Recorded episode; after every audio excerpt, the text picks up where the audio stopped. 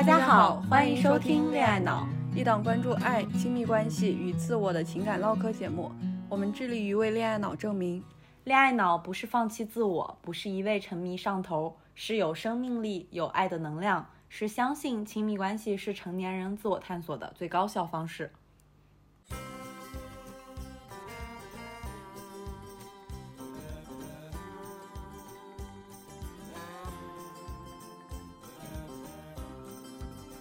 我是肖一，我是胡晓，我爱男孩，我爱女孩。我一直相信自己是个恋爱脑，我一直不觉得自己是个恋爱脑。我拒绝恋爱技巧，我依赖恋爱技巧。我是热乎乎的小狗，小狗天下第一。我是拧巴巴的小猫，小猫宇宙无敌。拧巴巴什么鬼？强行对仗。总之吧，就是说我们是完全不同的女孩，连性取向都不一样，性格喜好也全然不同。但我们相信，恋爱脑不是一个贬义词。亲密关系永远是一面镜子，照出自己的问题和最真实的样子。我们期待和你接上恋爱脑的脑电波。Hello，大家好，我是肖一，我是胡晓，又见面啦。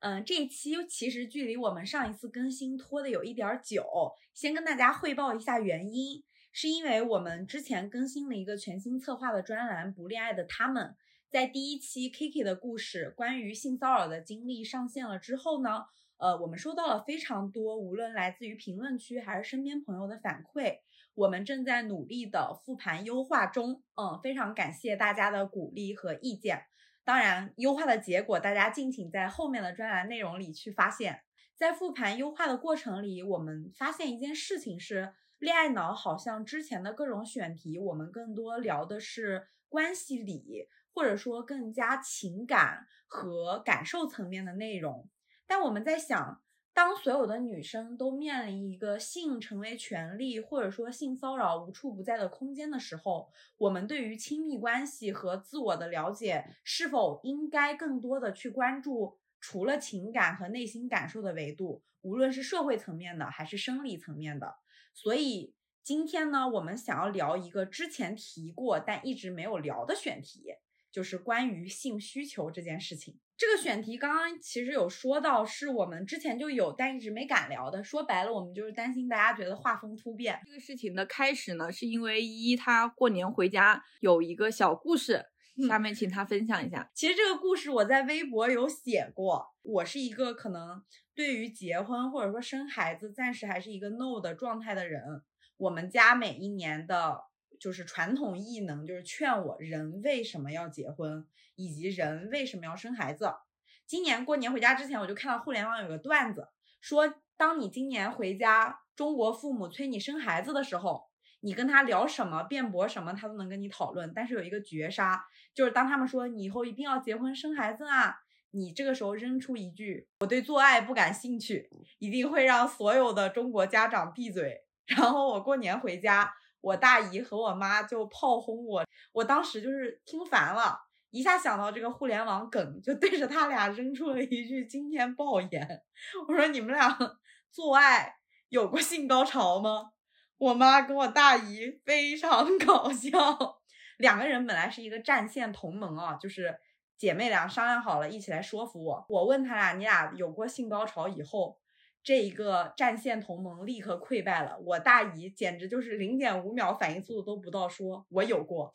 然后我妈一个人在寂静中沉默，过了好久说了一句说我没有，然后我就是当时感到非常震惊，因为我妈是那种非常浪漫主义，非常不管别人死活，自己想干嘛就干嘛的人，我没有想到她在这么多年的生活里居然是没有过性高潮的。我对这件事情很震惊啊！包括很多就是婚姻中的女性也好，甚至恋爱中的女性，我我跟我的朋友们在聊天的时候，大家都有感觉，性到最后好像变成了，嗯，怎么说呢？他们情侣生活中女性的一个义务劳动，就很多女孩是很难在自己不想的时候对对方说我不想的，对方一定会对此有意见。然后女性是很难对丈夫说去 say no 的，就这些都是我感受过的，我妈妈或者说。比我年纪大的这一辈的人，他们在就是亲密关系里，在性这件事情上受到的对待啊，我我现在感受是，好像不止妈妈辈，就好哦。像平时生活中，因为我也我比如说平时我跟朋友聊天，嗯，现在的朋友可能你将近三十吧，就我身边的朋友，你就也有，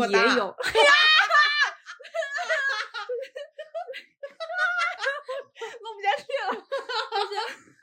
就是就将近三十的人，然后他们也有些女生是没有过性高潮的，嗯，就好像一直都有存在这个现象。是的，我感觉中国直女在性这件事情上的血泪史好像根本从来没有改善过，只是说沉默的人更沉默，觉醒的人开始讲话而已。嗯嗯，我就是在讲这个性需求这个选题的时候，我就意识到，不管是身边也好，还是社会大环境也好，尤其啊，可能我们俩感受还不太一样，也很想听你的想法。就是我作为一个中国直女，我为什么总是张不开嘴？因为我们今天其实很想聊为什么我们要聊性需求这个问题啊，但可能对我自己而言，对我这种直女来说，这个问题在我这儿是需要被翻译的。对我而言，并不是说为什么要聊性需求，而是为什么我会有性羞耻。就这个问题对我的意义是不一样的。我理解，嗯其实最开始你在跟我说这个想法的时候，嗯嗯，我刚开始是有点不解的，因为可能我我没有把这个当成一个问题去想过。嗯然后呢，前段时间大概几年前我去体检的时候，嗯然后去体检就是女生都要做妇科检查，然后妇科检查它是要求要把你的下体用一个东西撑开，然后进去咕囔咕囔的那种 检查，我我就非常的害怕，然后我就在聊天群里开始问我妈，就说，哎呀，我我就说，我说我没有跟男生发生过性关系，但是我我又不是 处了，然后我又做过爱，但是又没有做过爱，我说你这到底算不算什么的？我就问他，然后他就不回我，然后这个家庭群就非常沉默。但是以前我家庭群里面他们都是那种会秒回的，但在遇到这个话题的时候，群里也沉默了。对，然后就没理我，我就发现哦，好像我以前都没有注意过这个话题是不能在家庭的环境下被提及的。是禁忌，就包括我在我大姨跟我妈面前说性这件事情，我都能感觉到生理性，他俩头皮都紧了，真的是紧了。说到体检，因为我们两个差不多前后脚去体检的，我去体检的时候遇到另外一个我觉得也很相似的事情啊，就是我去体检，因为我肚子脂肪含量比较高，就是我的小腹。然后呢，体检女生是需要做小肚子上的 B 超的，B 超要需要你憋尿嘛，这样它能照的比较清楚。但是我因为腹部有脂肪，照的没有那么清楚，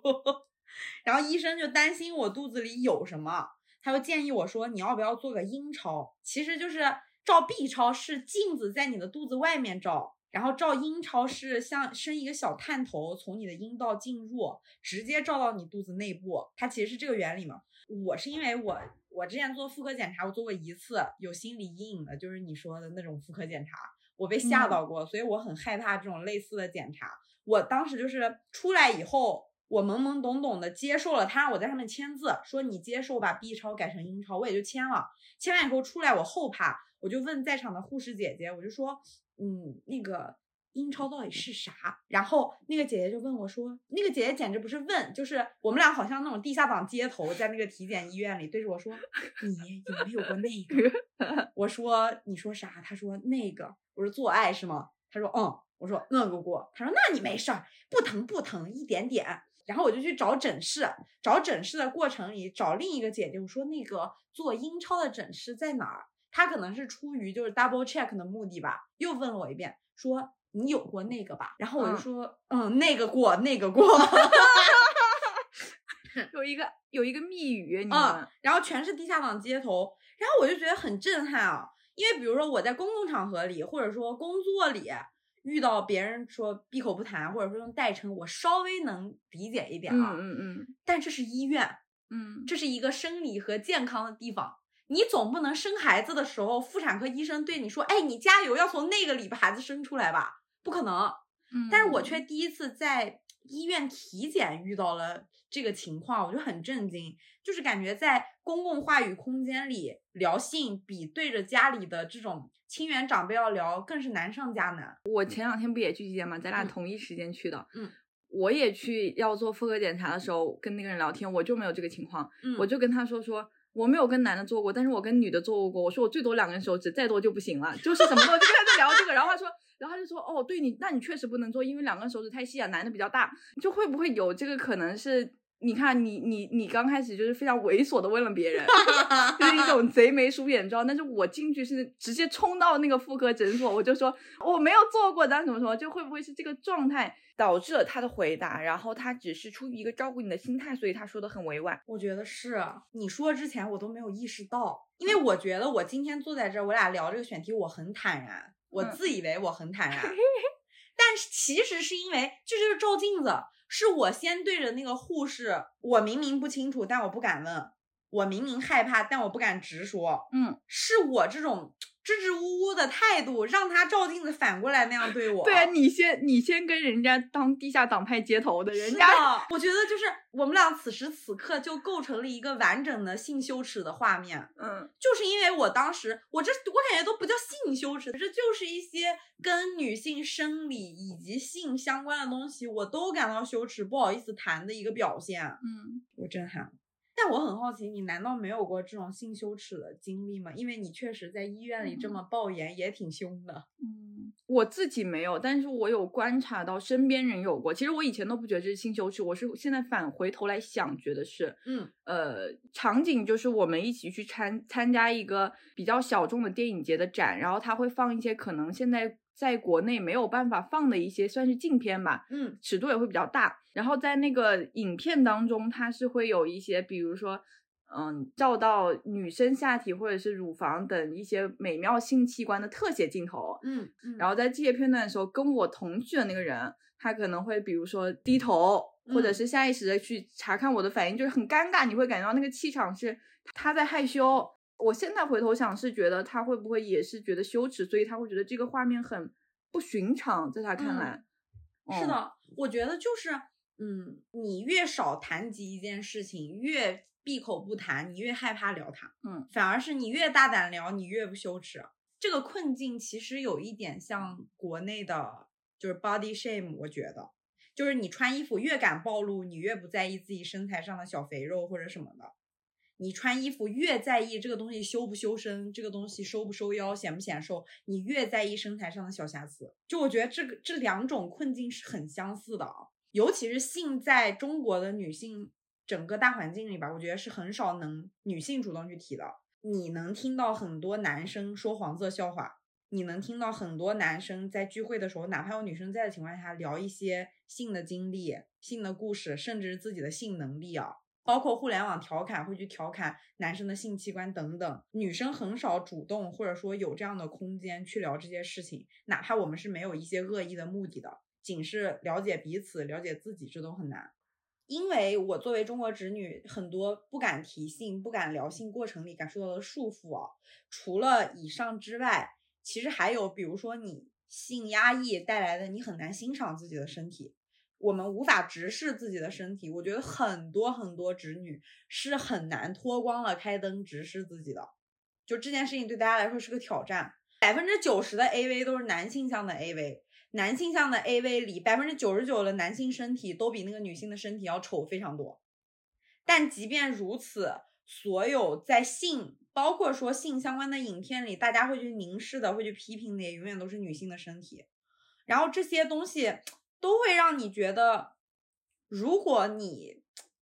有聊性和关注性的这个大趋势的话，好像你会自由，或者说有更多自我的掌控权吧。包括你会正视自己，比如说在大部分的中国直女身上，我觉得性很少是快乐的。以我妈跟我大姨给我回复的那个让我震惊的事实为例，嗯，就是婚内义务，对方想要，包括怎么来。包括前戏，包括嘴不嘴，这些都是以对方开心为准的。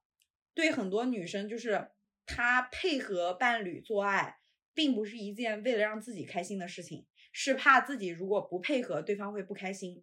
然后我在这个过程里，我会感受到这个。微妙的不能提带给我的束缚，我不知道你有没有啊？其实我，嗯，虽然可能在没有人认识我的场景下，我可以叽里吧啦说，嗯，但是如果在有人认识我的环境下，其实我也不会随意的去，就是什么什么阔腹，不会那个成语，嗯，什么什么的去聊性，嗯，因为就我也会担心被人误解成你是那种就是所谓很随便的人，反正就是会担心会贬低吧，会不会会遭到很多贬低？所以我平时一般。呃，我可能更多就在互联网发情，嗯，就是什么，比如说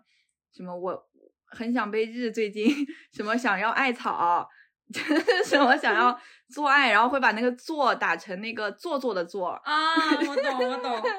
我懂了。我跟我身边的很多朋友都是，我以前就是很好奇的时候，我会开微博小号去关注一些所谓网黄博主，嗯。他其实都没有什么大尺度的东西啊，他会分享他收到的粉丝投稿，然后让大家在里面互动。嗯比如说有人会问，就比如说第一次需要怎么办，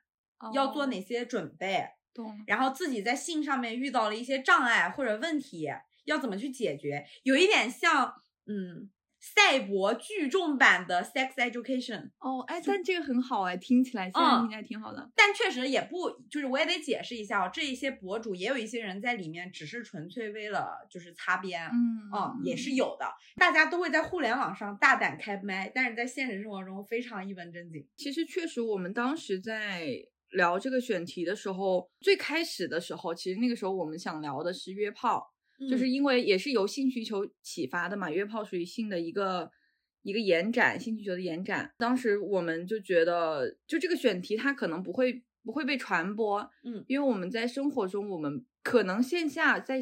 一个私密的环境，你可以跟你的私密友人去聊，嗯但如果这个东西你要发在朋友圈呢，你也不会敢去转发。就是以新媒体的逻辑去想这个选题，这个选题其实它在传播度上也好，是有点不成立的。是的，因为其实我们原始的选题并不是性需求，嗯，原始的选题其实还是约炮文化这件事情。对，对，但是当时我我听完我的体感啊，可能一方面是我自己平时经验里的世界，另一方面就是所谓的新媒体逻辑，就是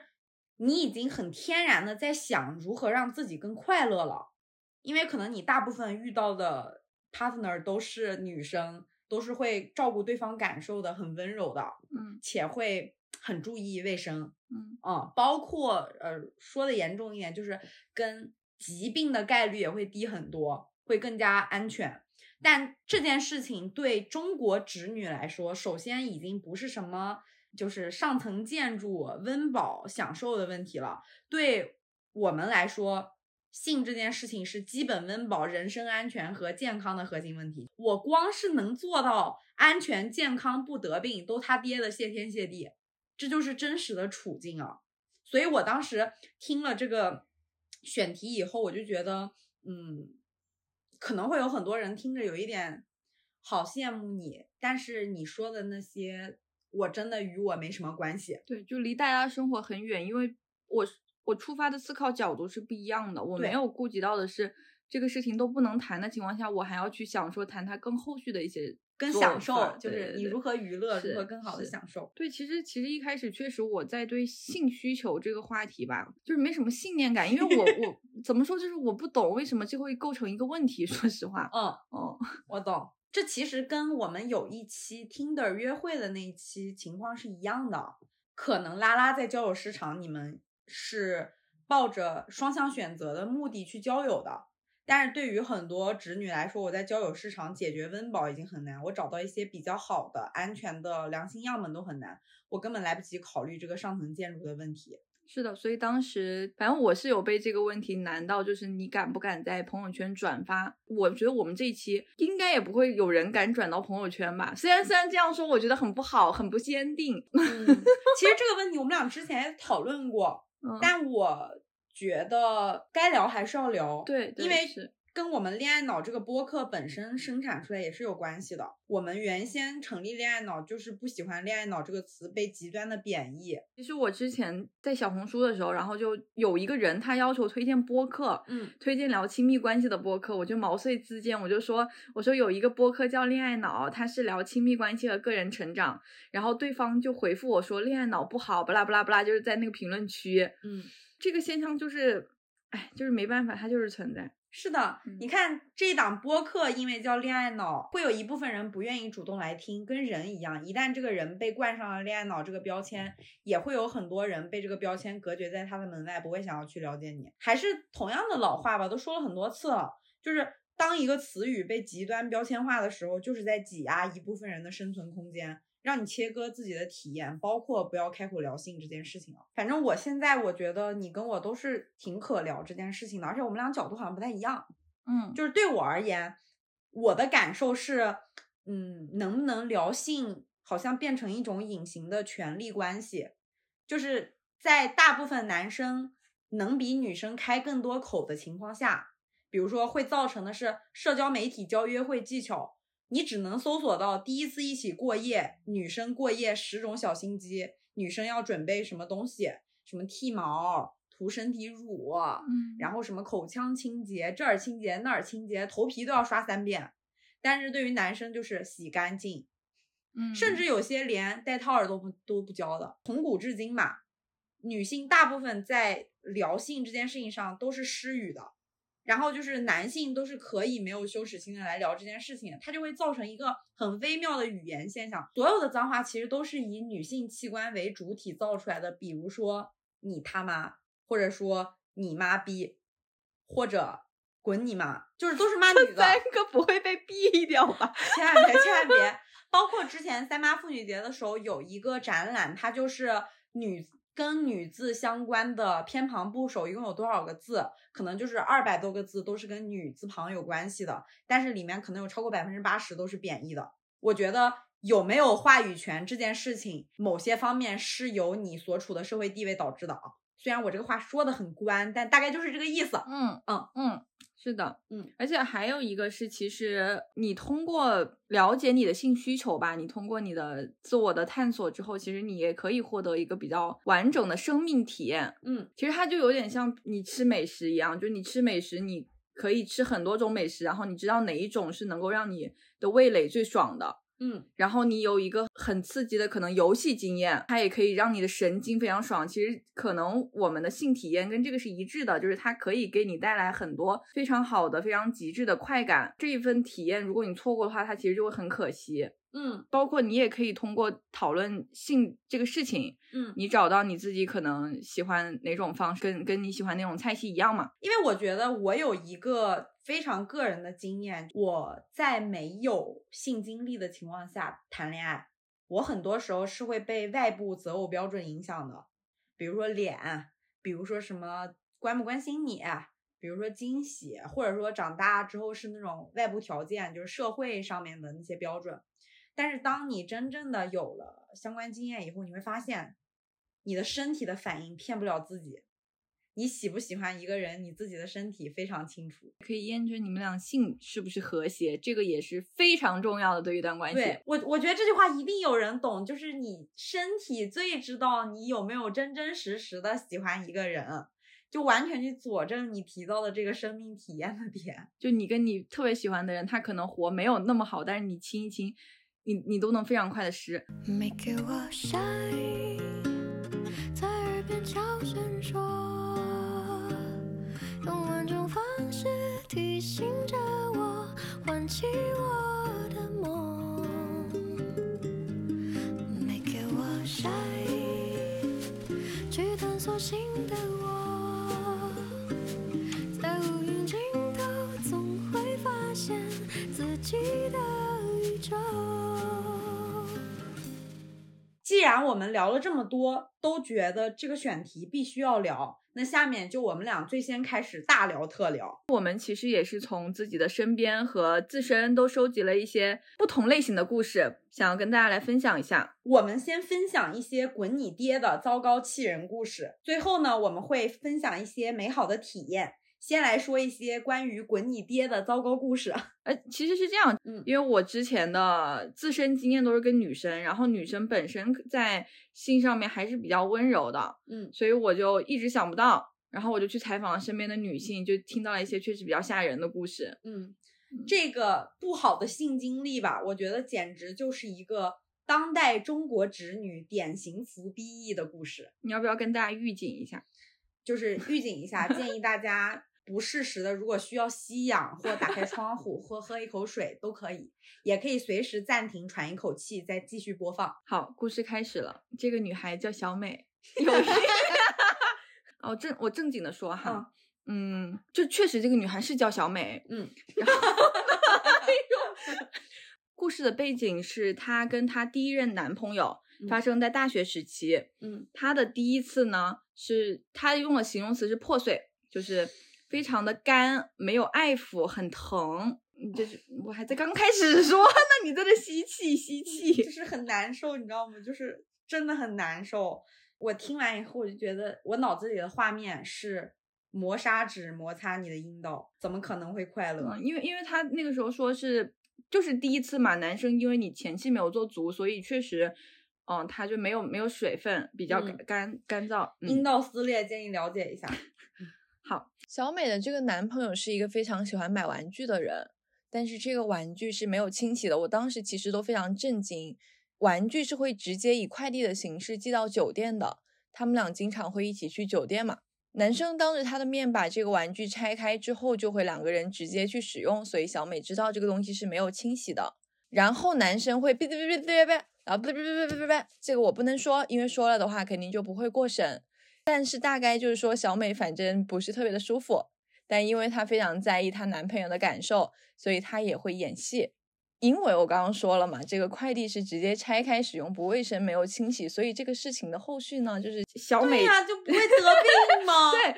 得了已经。小美就是，她就说她下体就那段时间就有点不舒服，嗯她就跟这个男生说了，然后这个男生就就不陪她去医院检查，就让她自己一个人去。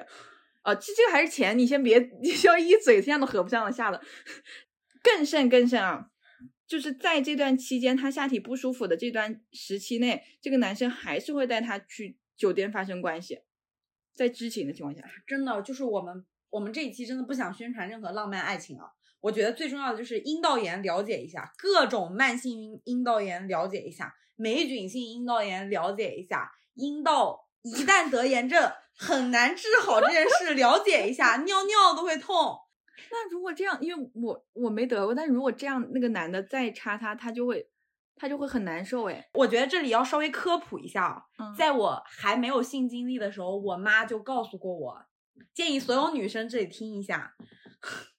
就是你的每一次性经历，不管是温柔的还是什么，只要是有插入式的行为的，都会有轻微的受伤。所以，比如说同房的频率，比如说你们做爱的程度，以及女生事后清洗修复，这是身体最健康情况下，它都需要一个恢复时间的。就是每一次做爱，你都可以理解为女生在受一个微微的轻伤。所以在有伤口的时候才容易被感染。对，所以更需要注意捷径极其重要。懂了懂了。你知道这个人是我第一个问的人，我第一个问的人就是这种，我当时真的是我我都我都崩溃了，我就问他，你已经知道你的身体下面同时放入两个东西，你是很不舒服，你你为什么不反抗？我就问他，小美就说，因为她之前的经历里面，她可能看过漫画，嗯但是呢尺度也不大，嗯，然后包括我们现在所市面上看到的影视剧，它都是非常柔美的，所以她没有看过黄片，她根本就不知道正常的做爱是什么样的。嗯所以那个男生要求他的时候，他就觉得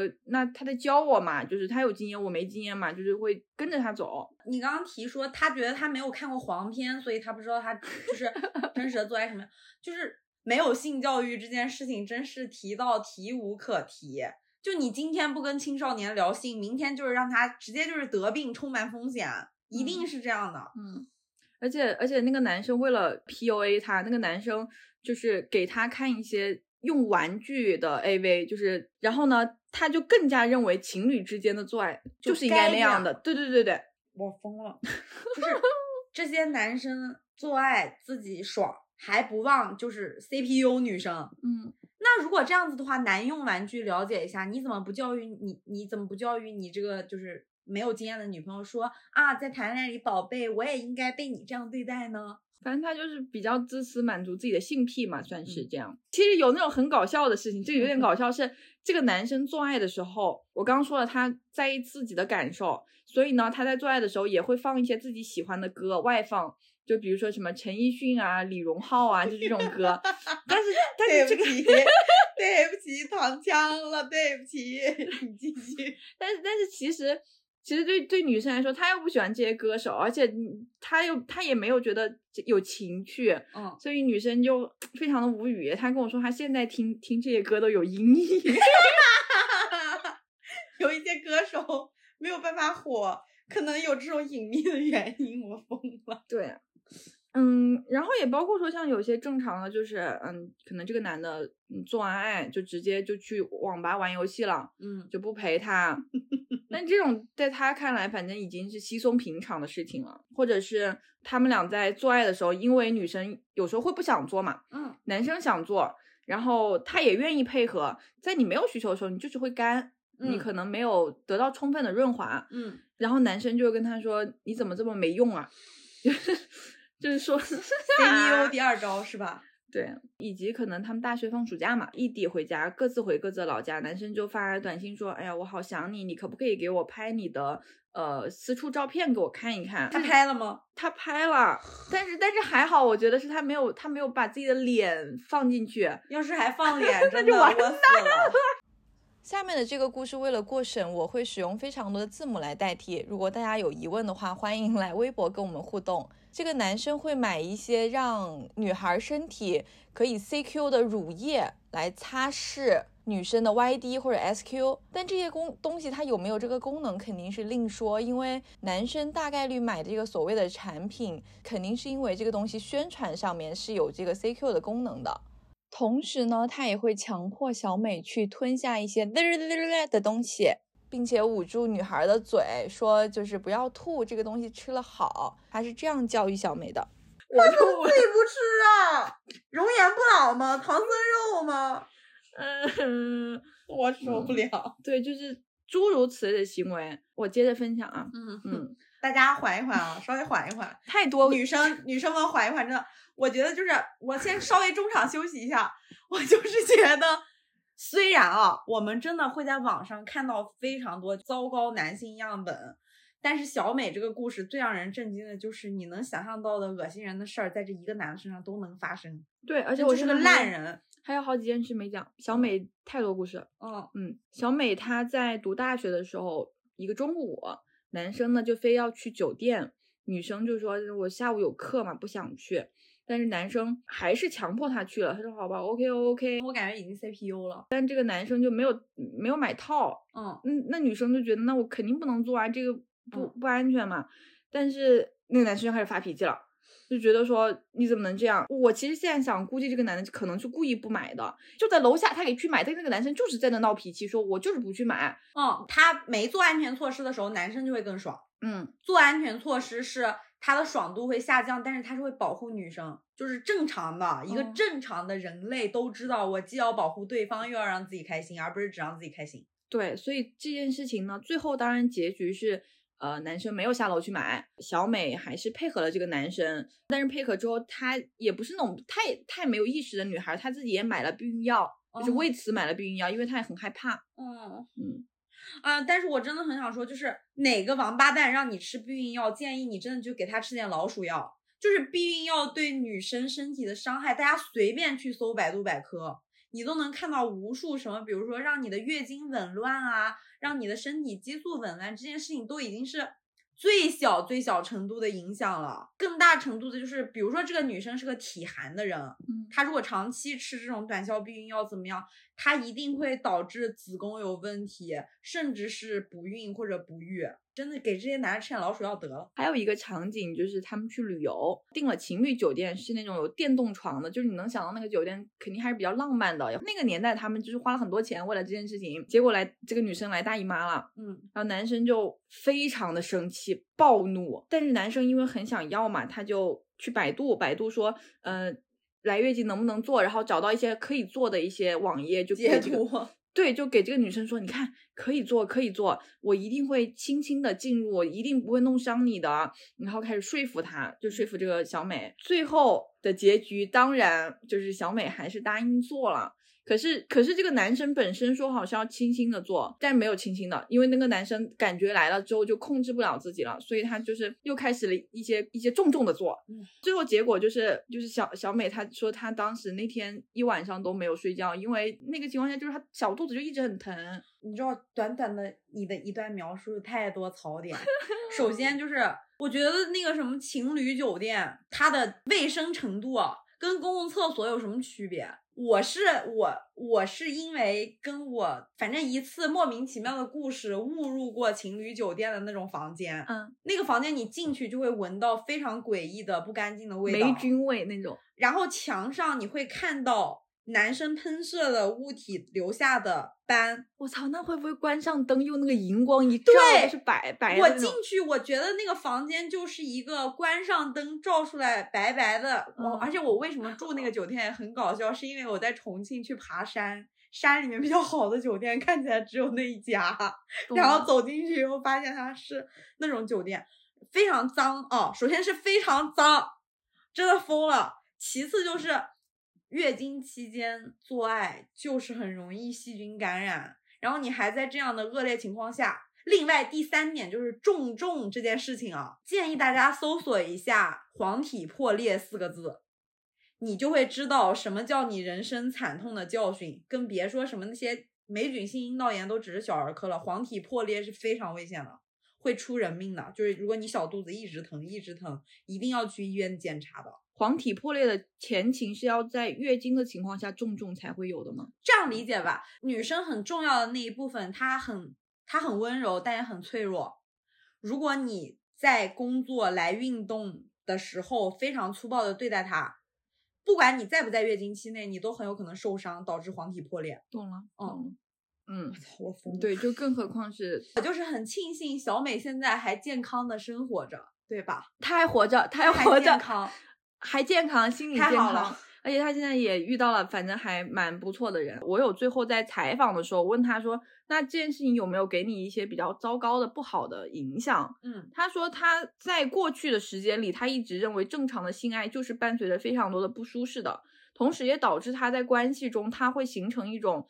呃，你可以理解成有点像 SM，就是他会听命于男性的需求，你让我做什么，我就愿意配合你。就只就是控制，对对对，会让他养成一些这样的习惯。反正他都被 CPU 成这样了，他最后是怎么分手的？最后是因为对方出轨了。确实，这这个故事，呃，它是比较极端的，而且有集合性的。呃，我我也有问过一些其他的女生朋友，我总结一下吧，就是基本上可能大部分人给我的反馈，比如说，呃，我希望对方少做爱，跟嗯。我多一些那种相处的感受和氛围，然后包括他们的感受是，呃，做爱太多的话，我会觉得他男生跟我在一起的动机不纯，不是因嗯。为爱，而是想要发泄一些欲望，嗯。或者是呃，在我不想发生关系的时候，对方会强迫发生关系，然后这个时候我也会为了取悦对方去做这件事情，但是在这个过程中我真的毫无感觉，然后我会心里面来默念这件事情怎么还没有结束，并且假装到了来结束，这个是好像是一个蛮常态的，因为我问了好几个人。都跟嗯。我说他们假装过高潮这件事情，嗯，对，就是基本上我感觉很多中国女生就是演戏很好，演戏能力很好。对，我有一个女生朋友，她还跟我分享，你应该要以什么样的节奏叫，可以让那个男生知道差不多了。然后他他有时候太不想太不想那个啥了嘛，她就会有一个那个叫的节奏，然后把那个男的骗过去，然后让那个男的赶紧结束。还有我还在网上看到过那种女生叫什么声音会比较像，然后网友 会说，就像那个你就发呃这个音，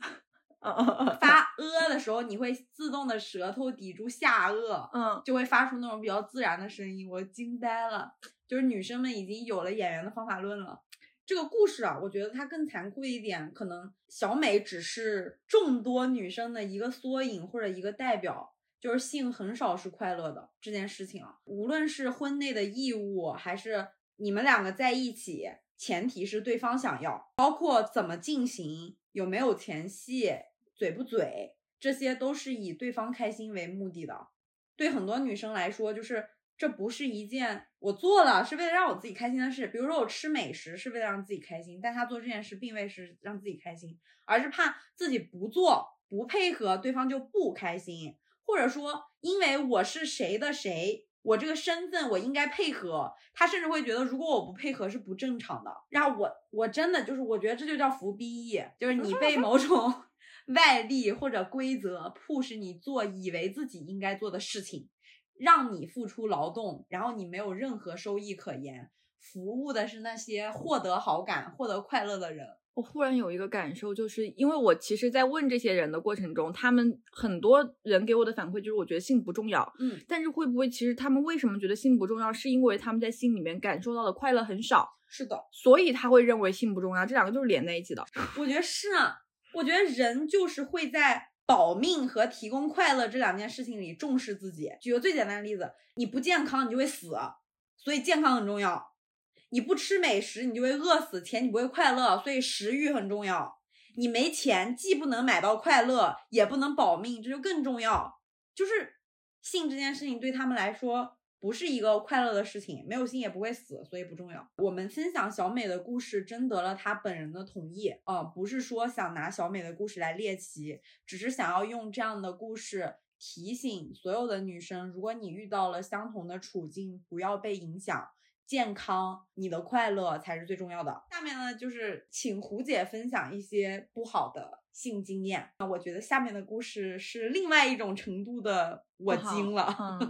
这个可能也要提前预警一下，因为大家可能也会听起比较就比较生气吧。我的立场其实是女性的性少数群体，可能也是因为这个群体的原因，就是女生之间的关系都还比较双向，比较照顾对方的感受，所以我的性经验都比较的温柔。但是我有一个很困扰的点，是因为我是很坦然会在公共场合去聊一些跟性相关的话题，然后我也有因此遭遇到一些跟男性发生的啊，就是不好的不好的经验吧。就比如说非常典型的是一些直男他们对我的反应，有些男的他知道我喜欢女生，但有些不知道。嗯但不管前提是什么，他们都会因为听到了我讨论这些性话题之后，把我当成的是一个可能漂亮的、开放的、浪荡的，但是不乖的，嗯这样的一个女孩儿，嗯但是这这些词也不是贬义词，可嗯是你知道在，在放在对方这个男生的叙述里，你就会觉得很贬义，你就会觉得嗯在他眼里你是一个，就是你你不是一个好女孩儿，你是一个有点不干净的，或者你不是那么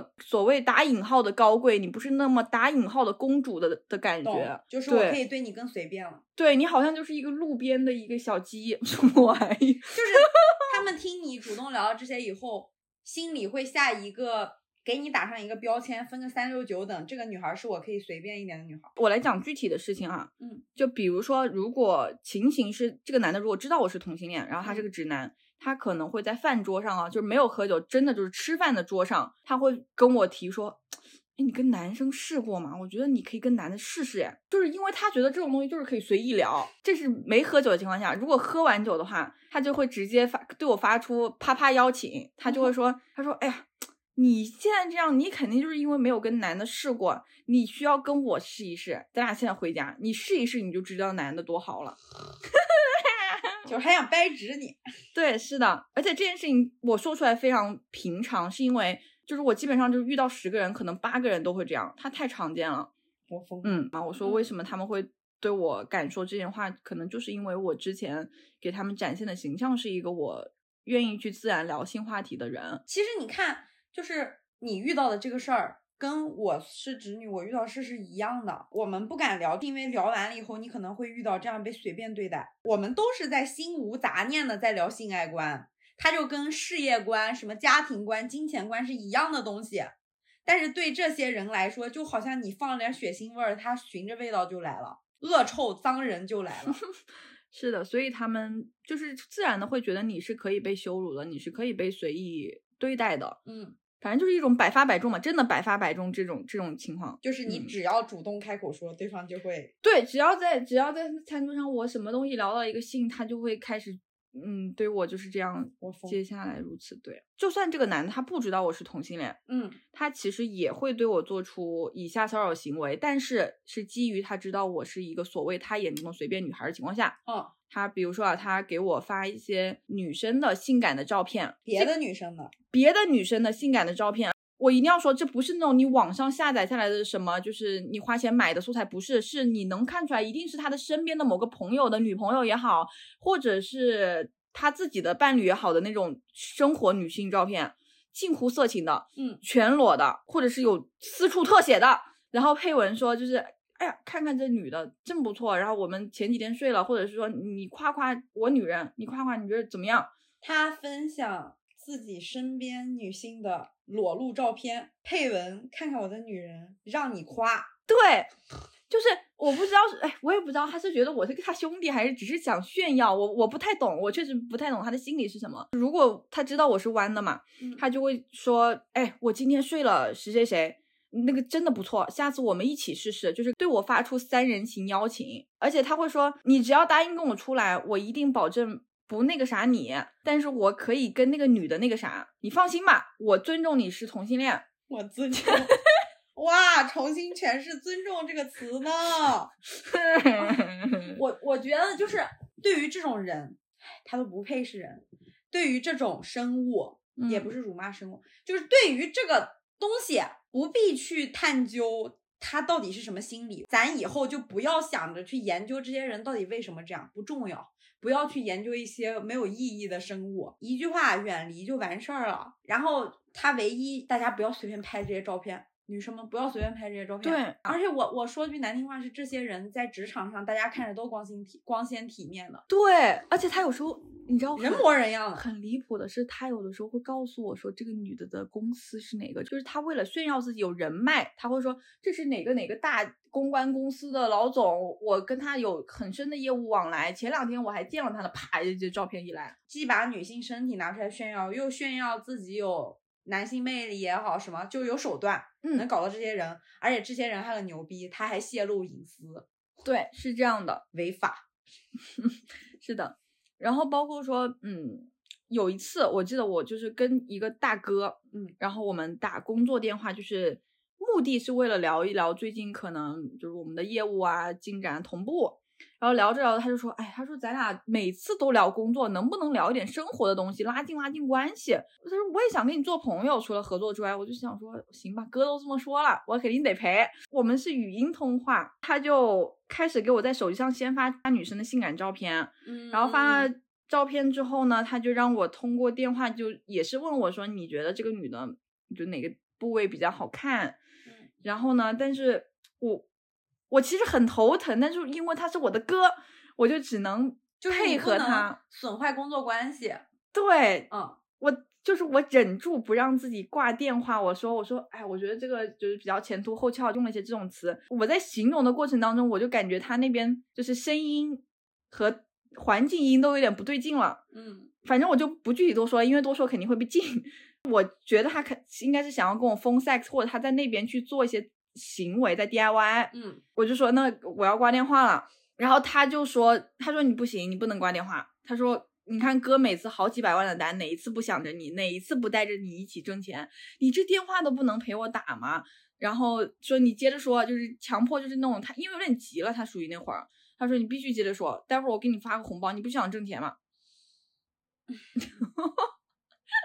我都快心梗了，真的。我觉得首先第一点是我先保个命啊，就是大家听完这一段话，我相信感受跟我是一样的，也一定会有人出来说胡老师你在工作上不必如此啊。嗯嗯，就是大家都不是他的处境，也不知道具体什么情况，我们先不要在这个维度上去聊。谢谢。嗯，我觉得先别聊这件事情啊。但是我觉得第一，这就是职场性骚扰。嗯嗯，他只是跟你不是同事而已，这就是职场性骚扰，非常严重的职场性骚扰。第二个事情是。也算吧，就是大家工作也没有那么不好找吧，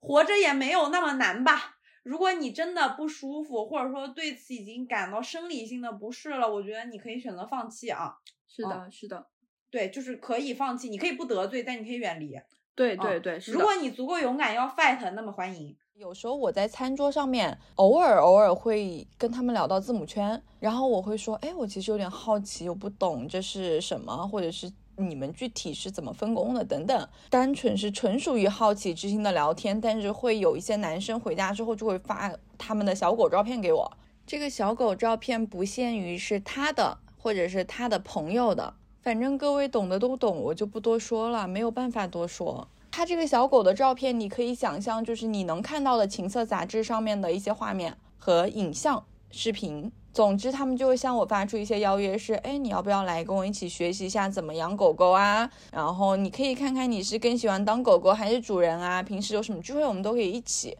对我来说，我当然是非常惊讶的，因为我确实只是在餐桌上表达了一下我的好奇而已。我已疯了。我觉得首先啊，又保一条命啊，就是大家的癖好。大家的喜好完全尊重，嗯，那是属于你自己的选择。But 如果这件事成为你的谈资，成为你控制别人的道具，那你就不对了。你自己玩的开心可以，但不要强迫别人说，你看你也要像我这样。更不会有人把自己的癖好摆到一个都不够熟的陌生工作伙伴面前说，你看我教你，是是多爱给人当爹。我刚刚分享的这几个事情，基本上都是我在一些商务局上面，可能只是打过几次照面的一些男客户分享给我的。嗯嗯我真的觉得就是以上这些故事啊，我无语，就是我都不知道从何说起，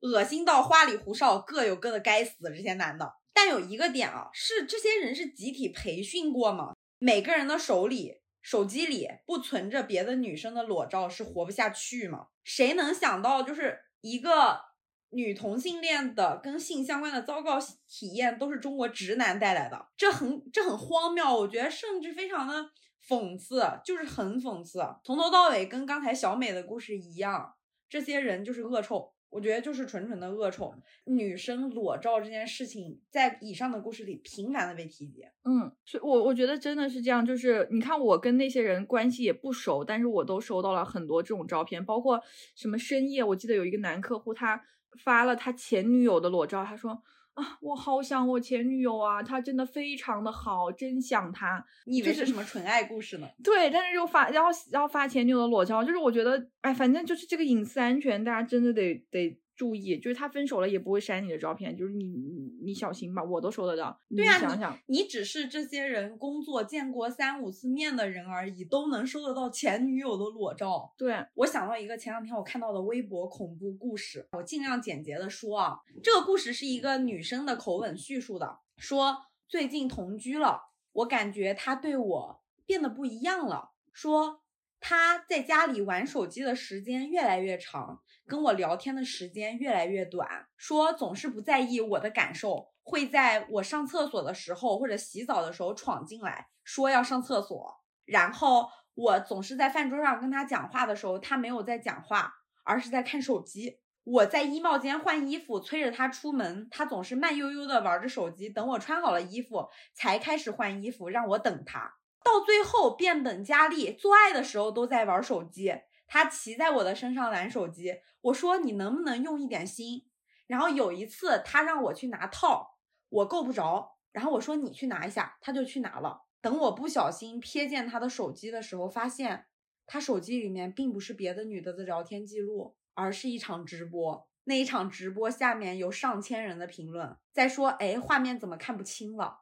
嗯我此时此刻才知道，此前在浴室打打破我洗澡进来上厕所，出门换衣服的时候总要我等他，吃饭的时候不理我，到底是在手机上做些什么？我觉得这就是一个大型当代恐怖故事啊。你以为对方只是什么分手了变平淡了，分手了变冷淡了，最后发现他根本就是在所有的国内这些色情片的网站上分享你的素材。国内的色情片网站上真的有很多那种什么偷拍小姨子，甚至是偷拍婆婆，我真的很疯。然后有很多是那种男生故意拍下来跟女生在酒店里，然后分享到那上面，你不知道哪一天你会在那个网站上看到一个熟人的脸。然后这件事情如果发生，受害的只有女生。注意安全吧，大家。千万千万千万千万不要因为任何事情拍这些照片。嗯，我疯了。你先别疯，你你先讲一下你的不好的经验再疯。其实我坦诚一点说，我的性经历没有那么丰富。嗯，我其实也没有什么非常让我觉得草的经历。嗯不是不是何不食肉糜或者站着讲话不肉疼啊，你听我解释。嗯嗯嗯嗯嗯，我其实挺鬼屌的，就是在性这件事情上，我可能一反往常，自己都很惊讶，就是我会很谨慎在这件事情上，因为我很早就早恋了，然后我也是那种特别体验派，就什么事儿我都想试试看，包括我其实上大学早恋的时候，都会对这些禁忌的事情很好奇，嗯但是呢，我就是很谨慎在这件事情上。嗯，我后来反思了一下，到底因为什么？可能在我家做爱真的不是一个闭口不谈的事儿。我早恋的时候，我妈就会在巷口等我和我那个时候的小男朋友放晚自习回家，然后我们三个人一起走。然后我妈意识到我可能开始早恋的时候，她就会跟我说所有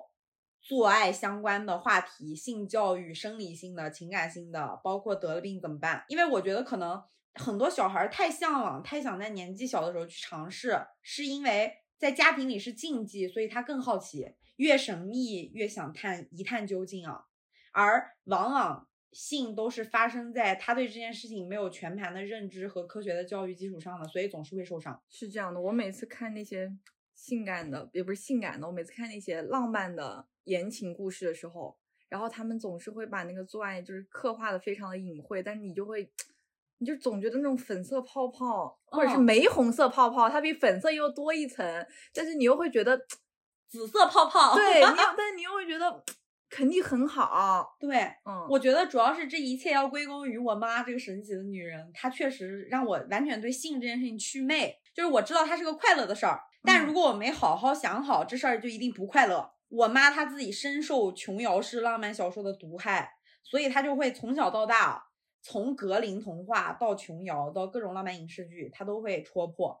我有一个印象特别深刻，在我就是是因为什么？我想想啊，好像是因为看《还珠格格三》，就是当时不是一二两部大火了以后，有拍一个新的续集，叫什么《天上人间》，嗯，然后里面秦岚演过知画这个角色，嗯，就是是永琪和小燕子的生活里出现了第三者，这个第三者是皇上太后安排的。然后永琪说我不爱他，两个人要逃这个封建家庭带来的第三者嘛。嗯。然后里面有一集我跟我妈一起看，我妈狂吐槽，就是永琪被迫娶了知画，那个秦岚演的那个角色穿了一件半透明的睡衣去色诱他，为嗯了完成夫妻之实。永琪想要，就是永琪也不，我也不知道那演员是怎么演的，我也不知道他什么心理。关键是琼瑶奶奶给他配了一段台词，我现在都印象很深刻，就是小燕子，不要怪我，我得把得和知画把这个要做的事情迟早做完，我越快做完，我就越快回到你身边。就我妈当时和吐槽是这你不爽，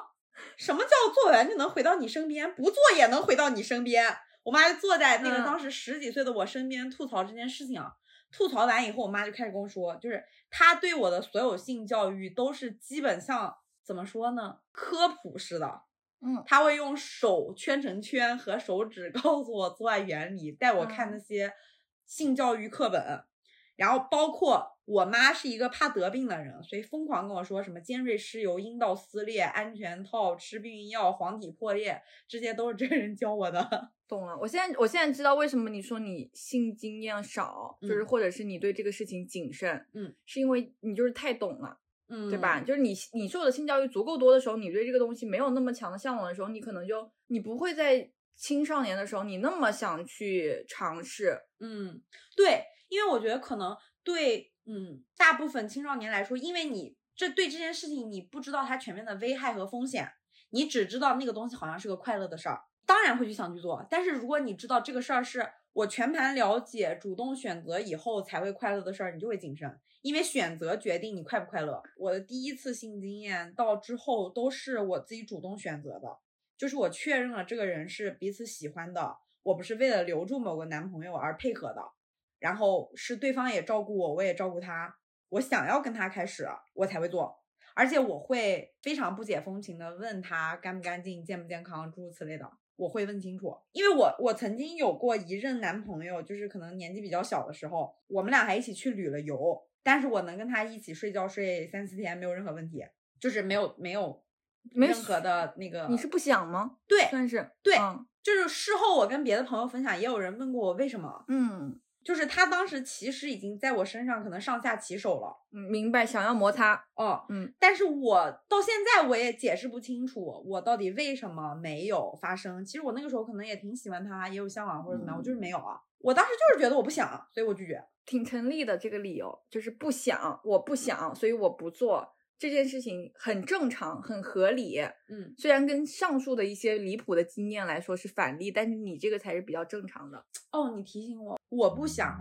就是最无可反驳的理由。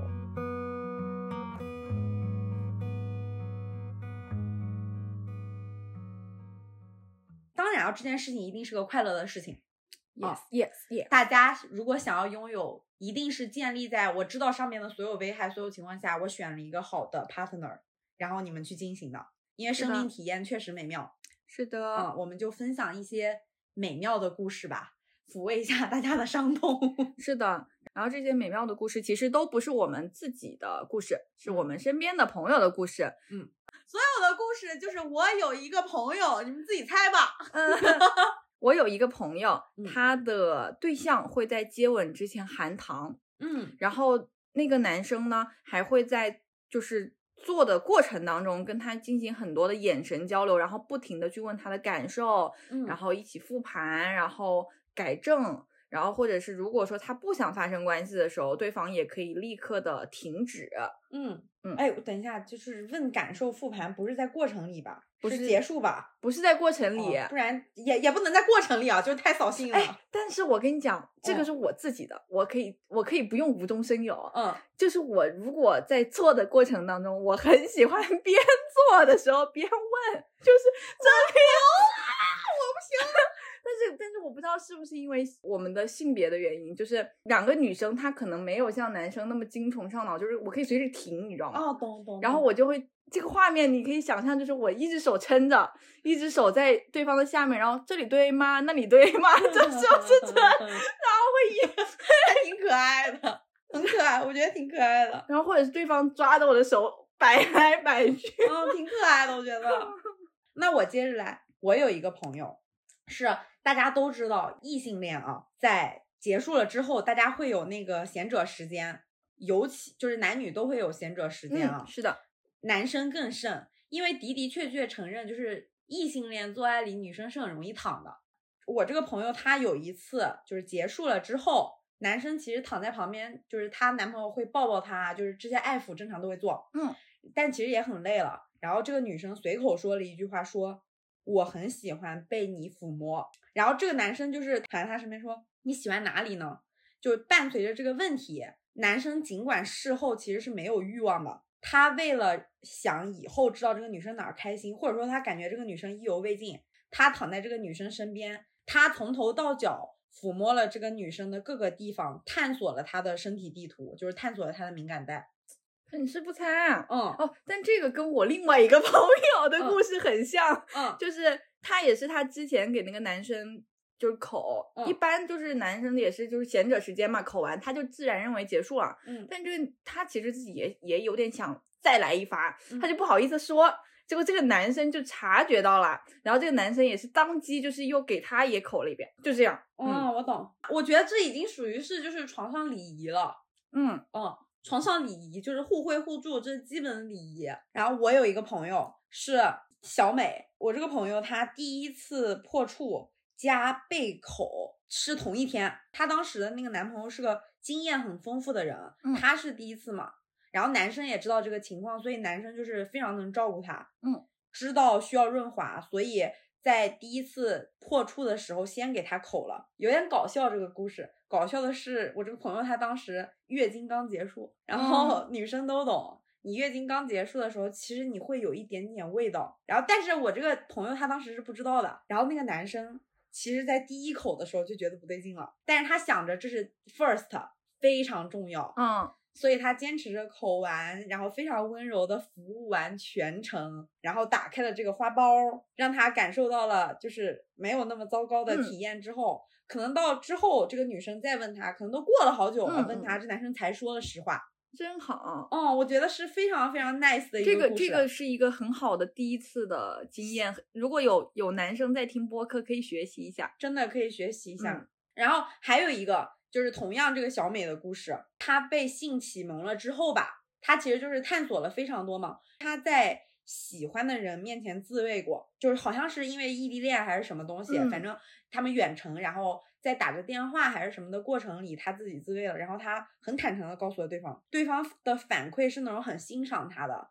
并且就是。呃，会问他什么，就是类似于感受怎么样？你当时脑子里在想什么？就是把这个事情当做一个很稀松平常的他们俩之间情侣之间的话题来聊。我觉得这也是一个非常 nice 的故事，比起上面那些惨烈的故事，感觉完全是嗯两个极端。所以生活中也有很多美好。对，就是给大家一些希望嘛。是的，是的。嗯其实我在想，如果我们在 date 阶段，或者说交友阶段，能够去聊这些话题。在你们没有成为情侣之前，男生也知道你喜欢的是什么样的拍档，是吧？所以其实你聊性需求，我说了嘛，我之前一直拿做吃东西做比喻，我喜欢吃，你喜欢吃香菜，他喜欢吃粤菜，嗯你俩口味可能就不一样，性需求是一样的。我我可能喜欢捆绑，但是你可能不喜欢，或者我喜欢轻轻的，你喜欢重重的。就包括比如说，如果你能跟你的男朋友一起听这一期播客，听到这些美好的经历，他被卷起来也是好事。用我的身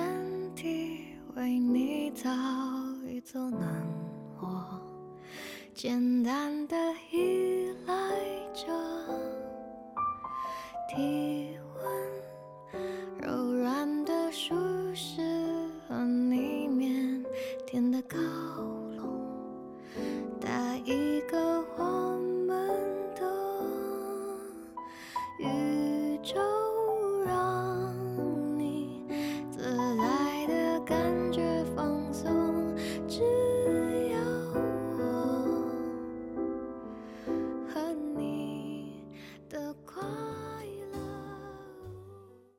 就进第三趴吧，就是这一期其实挺长的。嗯，第三趴其实我们两个有想过，在性这件事情上，会不会有一些大家常常有争议的话题，或者说疑问？其实性需求是可以正常表达的嘛，但是我们也都知道，关于性体验、交友等等，日常生活里总是有争议的，会有一些问题。我们今天就列了一些问题想讨论，我们俩就先分享自己的感受，但是我觉得这些话题我们很想听到别人的答案，给我们一些参考，所以非常欢迎大家在这一趴的问题里多做评论，多发表自己的感受，因为很重要。是的，因为这些其实也是非常困扰我们俩的问题。对，嗯比如说性和爱到底能不能分开来看？我觉得这是个很常态的现象啊，就是我的个人经验里面，如果我跟别人说，我认为性和爱可以分开，我会在我非常多的朋友的心中，他们会觉得你是一个，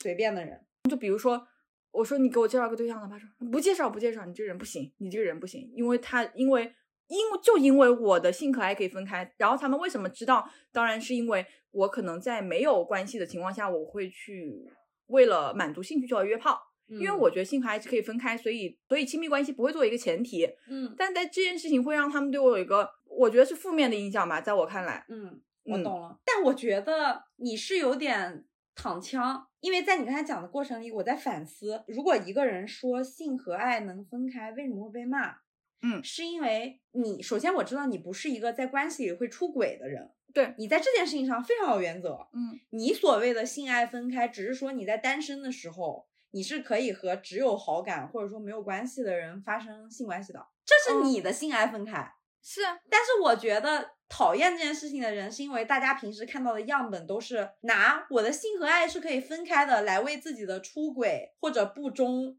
找借口。哦，就有很多男的，他比如说呃出轨之后，或者是呃 PC 之后，嗯，然后他会说，哎呀，当时就是没忍住诱惑，但是我对他没有任何的感情，我是爱你的。Yes, yes, yes，就是我的心里只爱你，所以我愿意跟你结婚。我跟那些女的只是随便玩玩，这都是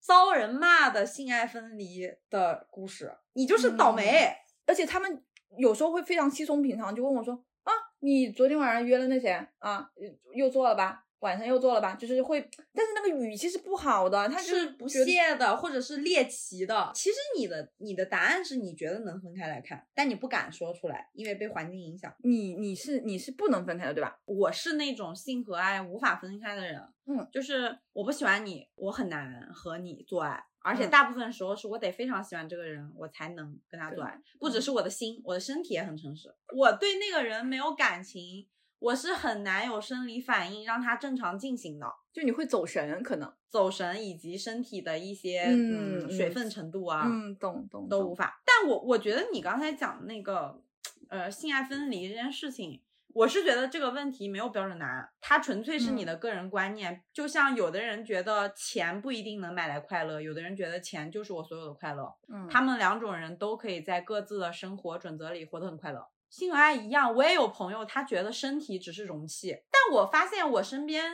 的这些所谓性爱分离又让我觉得不讨厌的朋友，他们都没有拿这个当伤害别人的借口，就是他会保证在不伤害别人的前提下性爱分离。对，就有些人他的目的，比如说在我看来，呃，性爱分离是因为可能性在我这就跟 kiss 就跟牵手就跟是一样的吃饭去电影院对是一样的，但是在有些人那，他其实他的核心目的是骗炮或者对。对，然后他来辅佐自己用这个借口，因为这个借口，尤其是在现在畅想口号年代，大家都说自由嘛，就是我嗯。也可以性爱分离，但其实是这个漂亮的幌子。对，嗯，第一，你有没有以此伤害别人啊？第二，你到底是不是拿这个当做自己的工具借用？对性需求所有的疑问都没有标准答案，就是你相信什么，你按照那一套相信的去生活，不伤害别人，这就行。然后找到跟你理念相同的 partner 就够了。第二个问题是解决我们的耻感，它其实根本就是在于性教育嘛。嗯，但是如果是说到性教育的话，比如说 A V 可以成为我们的性启蒙吗？或者是说什么可以成为我们的性启蒙呢？嗯，懂。我觉得你的这个问题可以拆解成两个，一嗯个是什么样的性启蒙你觉得是好的性启蒙、嗯性教育？嗯。第二种是黄片是否可以作为性教育素材？嗯，对吧？我不要先聊第一个，就是什么样的性启蒙你觉得是好的性启蒙？我的想象中，他应该是那种在一个科学实验室，然后穿着白大褂的人跟我分析，就是就是像教教学一样。我希望它成为一个、一个讲座，嗯，懂。嗯，然后他可能分享一些生生理生理结构，拿那个纸，这是女性的什么部位，这是怎怎么怎么这样。对，嗯，嗯，对，我觉得最自然的就是它成为课堂教育的一部分。对，嗯嗯因为我觉得这件事情可能在我们现在生活的这个土壤上，还需要很长的时间才能做到。是的，我我特别羡慕，当时我看 Sex Education 的时候，他们就是会老师上课的时候把手伸进那个阴道的模具嗯。里，告诉大家做爱就是这样的，以及你的那个男生的那个器官是如何勃起的，你的嗯。海绵体、你的充血，你做什么对自己是危险的，就是它不只是保护女生，它也是保护男生。嗯，我有一个特别相关的记忆，现在浮现在我脑子里，我不知道你们学校会不会。我们初中一二年级的时候，会有全校集体就是同龄女生的那个发卫生巾的嗯。生理教育。嗯。然后我记得特别清楚，我的班主任他会拿着一个黑色的垃圾袋，嗯，走进教室，然后嗯。让所有的男生们出去，只留哦。下女生在教室，然后给大家分发卫生巾，嗯。教大家说你在月经的时候要注意安安全，注意卫生，要用这些东西，要多久换一次。嗯。我希望我我想象的性教育就是以后不必有垃圾袋，也不必让男生出去，所有的人像你说的那样在教室里看课本，听老师讲，嗯，其实就是科学的性启蒙，不带浪漫的性启蒙，以及告诉大家在进行这个事情的时候，你到底是为什么，不嗯是为了配合别人。我觉得这就是好的性教育。嗯是的。第二个问题是黄片是否可以作为性教育素材？呃主要是这这这要看什么黄片，因为我觉得有些黄片它是有点 over 的，它是不是那种正常的行径的，它有点过激，嗯嗯，呃，然后它也会伤害到女生吧。黄片如果能成为合法存在，它就需要肩负一定的教育意义。但现在之所以在一些土壤上，就是黄片不能成为性教育素材，是因为它本身就没有教育功能。而且现在现存的黄片更多都是基于男性的那个视角，就是男性的想象建立出来的，就是大概率百分之九十的黄片，我觉得都是男性向的。他那个女生是个被观看的，就是他拍摄的角度也很多是模拟一个男的你你在那个过程里的视角嘛，他不会告诉你就是性是危险的、有疾病的，需要清洁、需要事后清洁，然后需要情感上的支持、需要前期，这些都不会教育你。所以说白了是现在可能市场上大多的黄片还是 for 大家自慰用的，for 或者 for 男性自慰用的。Yes，嗯，用黄片作为性启蒙是很悲惨的，但暂时也无力改变，总比没看强。是的，总比没看强。三个问题是，我觉得也挺值得讨论的，就是你觉得 DIY 是有必要的吗？有伴侣的情况下还可以 DIY 吗？其实问这个问题是因为很多人就会觉得，就是如果你都跟我在搞对象了或者结婚了，然后你还 DIY，你就是不尊重我。我觉得首先 DIY 是有必要的，而且在有伴侣的情况下，DIY 是完全没有问题的，这个是一个不冲突的事情。嗯它不分情境，我任何时候我想 DIY，这只是一个满足我自己需求的事情，就嗯像是我饿了就要吃饭一样。我可以吃我自己给自己做的饭，我也可以吃对方给我做的饭。虽然这个比喻可能比较奇怪啊，嗯，所以说你刚刚说到就是对，就是对方可能会觉得不尊重吧。我觉得我我不我我不太 get 到对方为什么会觉得不尊重。但是 maybe 有一种情境，它可能存在是，比如说我自己，如果我在关系中我的伴侣 DIY，我会有一个想法是会不会我没有满足他，嗯，所以他 DIY。很多时候那个那个 DIY 的人啊，他就是既尊重对方又满足自己才会这么做。对，是的，因为嗯。有的时候像我自己在关系中，如果我 DIY，呃，可能是因为对方他就是没有没有那么没有那么强的需求，或者我们节奏对不上，嗯，但这个时候我又有需求，所以我觉得我也尊重你不想做的这个需求，我们可以不发生关系。那我自己因为有这个需求，我就自己满足自己喽。是的，嗯。说白了，因为这件事情而吵架、生气的那个人，我觉得大部分不是因为不尊重，因为那种你感受到的不尊重感是那种性上的不自信嘛。就 maybe 啊，他在那一刻脑子里已经闪过了，就是自己的工作嗯能力没那么好，嗯队友又不好意思说，嗯照顾他的自尊心，但反而就是这种行为让他更伤自尊了。我觉得很多时候是伤自尊，还有一种情况就是他担心是因为这段关系感情已经变质了，对方连对自己的性的需求都没有了，才会选择自己来。我觉得这两种情况是大部分的，就是真实原因啊。对，这都嗯是有可能性的，但是呢，这个也很有可能只是他的猜想。对，在这里啊，那个 DIY 的人没什么错，错的是，如果你真的因为这一件事引发了你巨大的困扰和生气，maybe 你们的关系早就出了问题，但你从来没有想着去解决它，或者说你们就没有把这事儿谈开聊，讲这件事情应该没有那么有强的羞耻心吧，毕竟你们都那么亲密了。其实我觉得，就是关于 DIY 这件事情，还要多说一句话，就是，嗯，它本身没有问题啊，但是注意卫生。嗯，对对，对嗯，但是我觉得 DIY 还有一部分的人是需要覆盖的，就是如果你是一个暂时还没有过真实性经验的人，就是你一直以来就是没有怎么谈恋爱，到了一定的年纪，你身体的激素水平就会让你想要有这种经验。嗯嗯大家完全可以大胆的、坦然的拥抱 DIY 这件事情。是的，是的，就就算你没有过任何的经验，真的可以做，因为我身边真的好多这种就是案例是他们耻于做，嗯然后他给我的原因是因为我还没有过性生活呀，我做这个不太好吧，嗯，就会有这种，但是你换位思考，就是你是最了解你自己身体的人，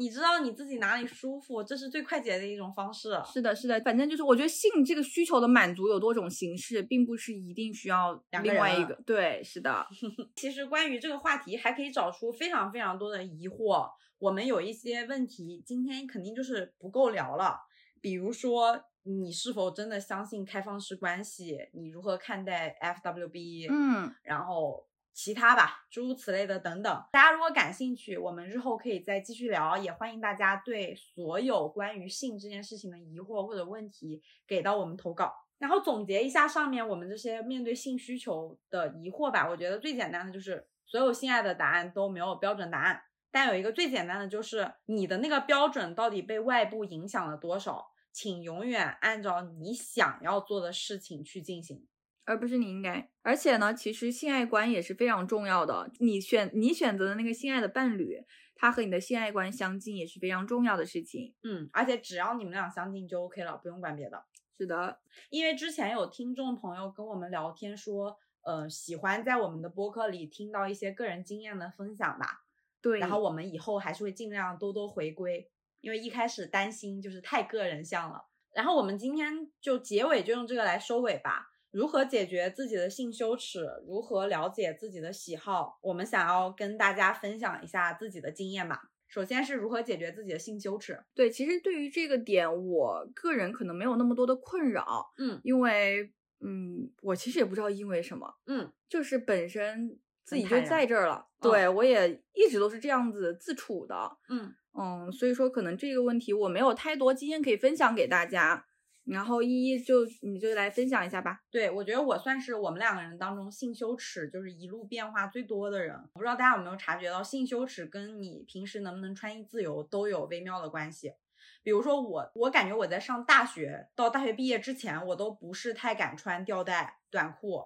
然后出去旅游买泳衣，搜关键词啊，都会搜什么保守，然后带裙子的，连体的这些关键词。嗯然后我现在买泳衣直接搜比基尼，然后我当时不敢穿的原因，就是因为你会被说什么女的穿成这样，你害怕你穿的吊带很暴露，走上街头别人会看你。感觉我以前上学的时候，哪怕我穿的是无袖的衣服，都会被老师说。嗯包括我，我工作以后，我之前跟我一个好朋友一起同居，我们两个都穿的很漂亮，每天。然后我们楼下的邻居大叔，一北京大哥，我们那个楼隔音非常差，然后我们俩总是加班到很晚才回家，他总觉得我们楼上吵，他连我们晚上冲马桶水的声音都觉得吵。然后他上楼来找我们俩，我们俩打扮的漂漂亮亮，正要出门上班，然后说你们两个天天半夜那么闹腾，你们到底干嘛的？就是用那种性工作者的标签羞辱我们俩，只是因为你打扮的好看。就是我过去不敢打扮，在我意识到这些东西可能都跟性羞耻有关以后，我就大胆穿了。我简直夏天就是连 bra 都不穿，现在非常爽，非常非常爽。然后大胆穿衣，以及比如说在体检啊，在诸如此类的场合，直接说做乖，我不要做这件事情。我的阴道，大胆的提出这些名词，包括就是大胆聊，你刚刚说穿衣服这个点，你说了有有些男的会有，就是有说嘛。其实我也发现女生也会说你，哦，对吧？就是有的时候我穿的很暴露的时候，我的一些女性的朋友，她也会觉得你这样不太好，就她会嗯说这个。衣服被生产出来就是要穿的，我现在就是这么觉得。而且你你越穿，你越知道，你穿衣服并不一定是为了好看，穿吊带不穿 bra 就是比穿 bra 穿带钢圈的 bra 要舒服非常多。然后我觉得还有一个啊，就是有性羞耻的女生，我自己的体感啊，我有时候之前有性羞耻，还有一部分是我怕露怯。你是说，比如说你觉得自己身材不够自信这种露怯吗？有吧，有类似的，嗯包括比如说我对于性有一些事情，或者说性体验这些东西，我都不太敢谈。嗯我不敢问别人，比如说我遇到一个性经验比我丰富的人，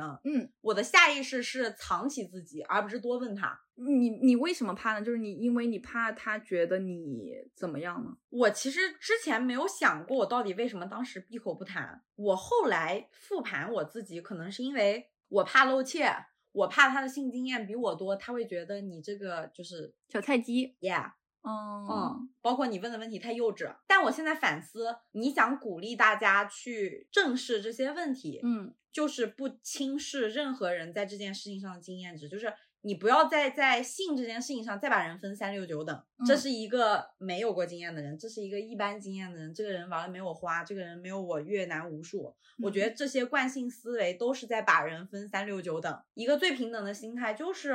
，OK，不管你有没有过性经验，只要你感兴趣，我们都可以聊。剩下的我觉得就是最直观的，就是科普，自己去找科普。我长大以后会自己在微博上看非常多，我相信大家也都看过，什么皮肤科许医生分享的著名的菜花故事，嗯，我都看，吓死我我觉得所有人都看过，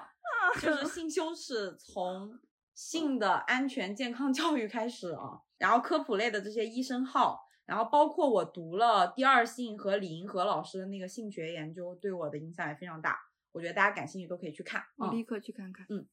第二个就是如何了解自己的喜好这件事儿，我觉得胡老师发言权比我要大。嗯，其实就第一点啊，我觉得我们了解自己的身体地图肯定是很重要的，就是嗯。每个人的敏感的地方或者每个人喜欢的地方是不一样的嘛。嗯然后你是要通过跟对方在每一次的过程中，然后你去互相交流感受。像我其实我其实之前已经分享了，我每次都会撑着脑袋，然后边碰对方的各个部位，然后边问这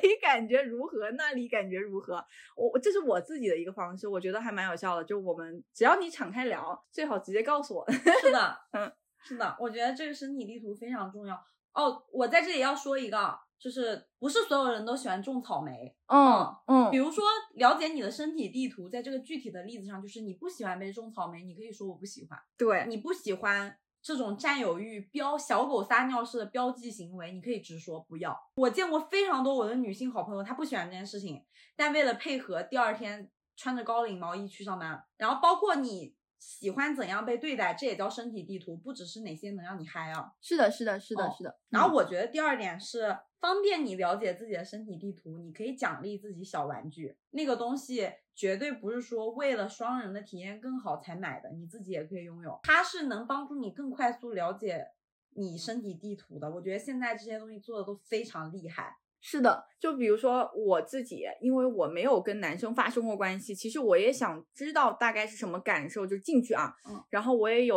呃尝试用过小玩具，嗯、进去也好，在外面也好。然后我后来就是总结出来还是不行，我就只能在外面。嗯，性这件事情其实挺考验人的能力的，嗯就是你要注意力同时关注非常多，你才能让对方感受很好，嗯就是手眼通天的。嗯有些时候人能力未必能达到那么